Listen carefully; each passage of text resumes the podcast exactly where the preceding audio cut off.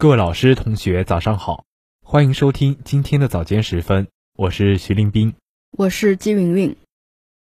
今天是二零二一年四月二十一号，农历三月初十。今天最高气温二十三摄氏度，最低气温十六摄氏度。今天节目的主要内容有：埃及文明博物馆王室木乃伊厅向公众开放；厄瓜多尔选举委员会宣布拉索当选总统。中国经济强劲复苏，吸引全球目光。我国建成全球规模最大的信息通信网络。保国寺邀请志愿者参加国际古迹遗址日活动。第三届长三角青年诗人改稿会在永举行。下面请听国际新闻。埃及文明博物馆王室木乃伊厅十八号正式向公众开放，二十具古埃及法老和王后的木乃伊与公众见面。此次展出的二十具木乃伊全部来自四月初从埃及国家博物馆转移至埃及文明博物馆的二十二具木乃伊，其余两具将择机轮流展出。王室木乃伊厅以黑色为背景色调。气氛庄严肃穆，展厅被划分为不同的小展厅，每个小展厅分别放置一到两具木乃伊，每具木乃伊配有英文和阿拉伯文说明。除木乃伊外，出土木乃伊的棺椁也一同展出。四月三号晚，埃及政府在开罗举办盛大游行活动和交接仪式。将原藏于埃及国家博物馆的二十二具古埃及法老和王后的木乃伊转移至埃及文明博物馆。为此，埃及文明博物馆专门开辟了王室木乃伊厅。二零零二年，在联合国教科文组织和埃及政府的共同努力下，埃及文明博物馆奠基。二零一七年，该馆临时展厅向公众开放。埃及文明博物馆综合展示埃及各个历史时期的文化风貌，是一座集文化、教育、创新和研究的综合场馆。厄瓜多尔全国选举委员会十八号正式宣布，代表右翼的创造机会运动基督教社会党联盟候选人吉列尔莫拉索在日前举行的总统选举第二轮投票中战胜对手，当选厄新一届总统。厄瓜多尔全国选举委员会说，根据对总统选举第二轮投票全部选票的统计，拉索的得票率为百分之五十二点三六。代表中左翼阵线的希望联盟候选人安德烈斯·阿劳斯获得百分之四十七点六四的选票。拉索在获悉全部选票统计结果后，在社交媒体上再次对人民的信任表示感谢。拉索说。新政府未来面临很多挑战，他将与人民携手努力，将厄瓜多尔建设为更好的国家。厄瓜多尔总统选举第一轮投票于二月七号举行，阿劳斯和拉索分别获得百分之三十二点七二和百分之十九点七四的选票，均未符合法定胜选条件，进入第二轮角逐。第二轮投票于四月十一号举行。获得有效选票多者当选。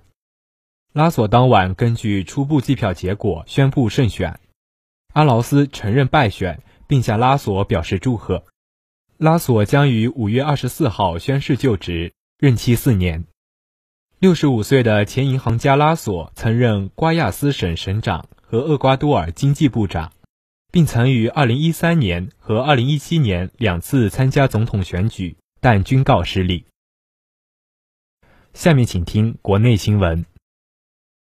近日，中国国家统计局公布，二零二一年一季度中国国内生产总值二十四万九千三百一十亿元，按可比价格计算，同比增长百分之十八点三，比二零二零年四季度环比增长百分之零点六，比二零一九年一季度增长百分之十点三，两年平均增长百分之五。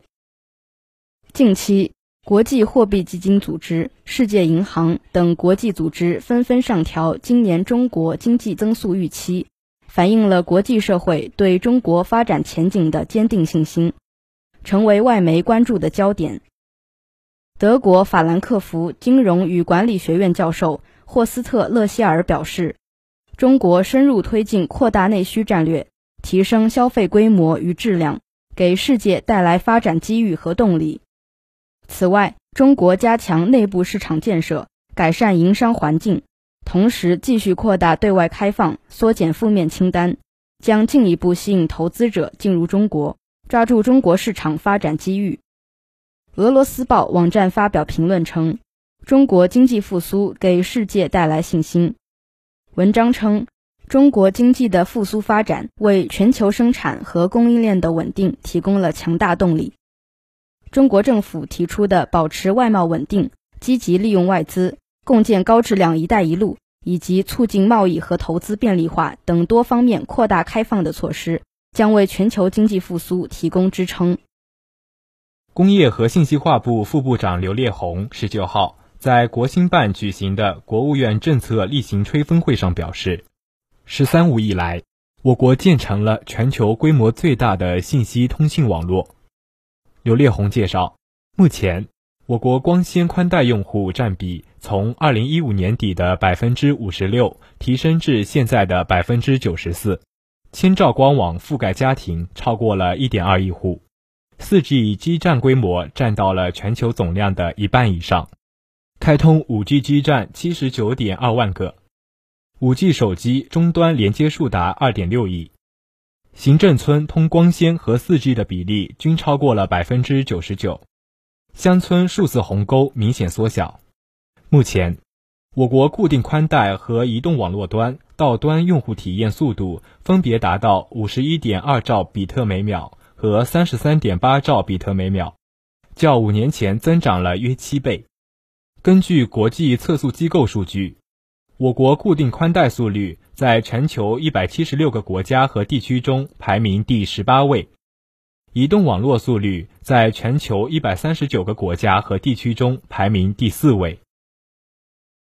下面请听一句话新闻：中欧班列连续十一个月单月开行千列以上。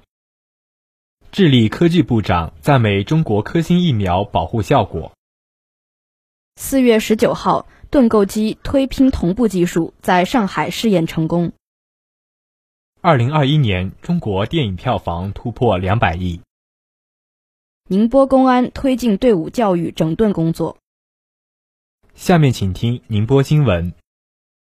四月十七号是国际古迹遗址日，因此由宁波市天一阁博物院、宁波市志愿服务基金会主办的“国宝伴宁六十年”。寻找1961年出生的志愿者爱心捐赠仪式近日在保国寺古建筑博物馆举行。此次活动自3月4号启动以来，寻找到我市60周岁的注册志愿者215名。这些志愿者来自不同行业，因为抱有对社会无私奉献这一共同理念走到一起。活动现场。主办方向十位志愿者代表赠送了保国寺古建筑博物馆纪念第一批全国重点文物保护单位公布六十周年的纪念套装。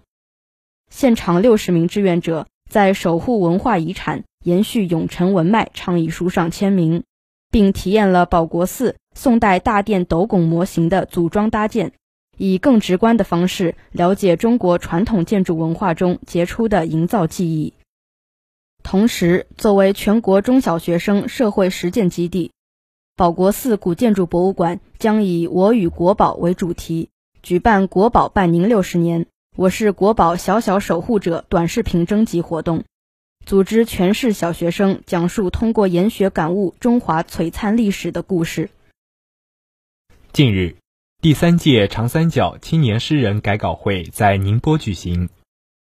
国内重要诗歌刊物主编、编辑与青年诗人们面对面交流，并对他们的作品进行了逐一点评。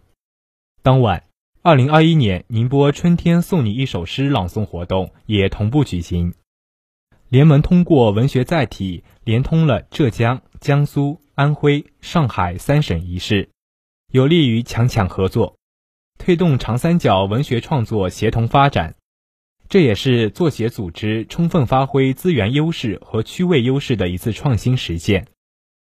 改稿会分两场举行，来自诗刊、十月、新兴月刊、扬子江诗刊、诗歌月刊、诗选刊、江南、文学港、上海诗人等国内重要诗歌刊物的主编和编辑，与长三角地区的青年诗人面对面交流，在肯定大家创作水平的同时，也指出了一些不足，让很多青年诗人获益匪浅。